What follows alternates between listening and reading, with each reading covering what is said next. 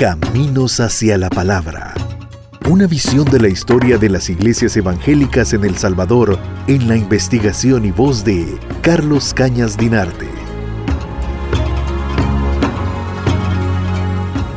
Desde 1896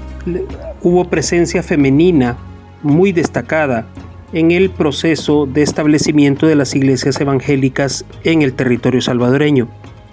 La labor desplegada por varias de esas mujeres al lado de sus esposos va a permitir la eh, propagación del Evangelio entre especialmente un público femenino que se admiraba de ver cómo esas mujeres hacían labores que dentro de la Iglesia Católica predominante solo le correspondían a los sacerdotes. En este sentido, el papel jugado por Yuyelina de Purday, Anabel Purbs eh, de Bender, Lena de Magnout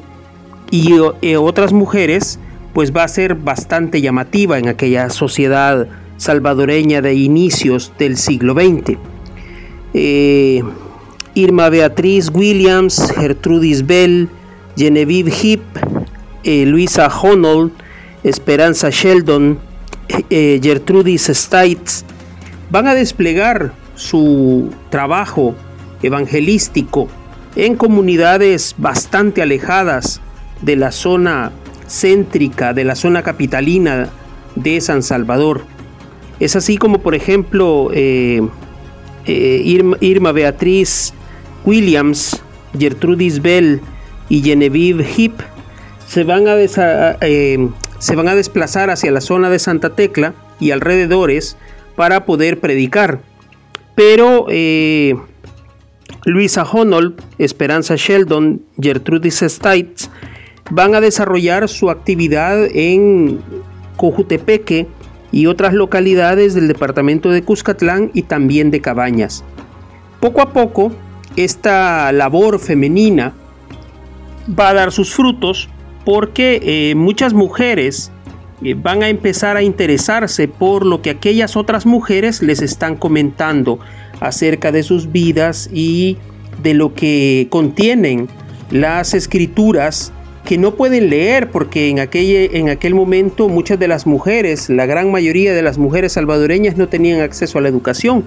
Sin embargo, la prédica de boca a boca en los parques o en los lugares de culto, eh, aunque va a estar sometida a la censura de las autoridades locales o del ejército, de la Guardia Nacional, de la Policía Nacional, eh, pues obviamente también va a ser muy llamativa, va a causar gran impacto en las personas que escuchan eh, lo que estas mujeres extranjeras, estas predicadoras tienen que decirles. Y eso va a abrirles la puerta eh, poco a poco a muchos hogares. Eh, incluso va a haber transformaciones bastante radicales en una sociedad dominada por la violencia doméstica, el alcoholismo, eh, la drogadicción también, el, asesinato y otras, otros crímenes. Eh, estas mujeres van a empezar poco a poco a lograr transformaciones desde la base social en aquellas localidades en las cuales van a ir a expandir su conocimiento bíblico.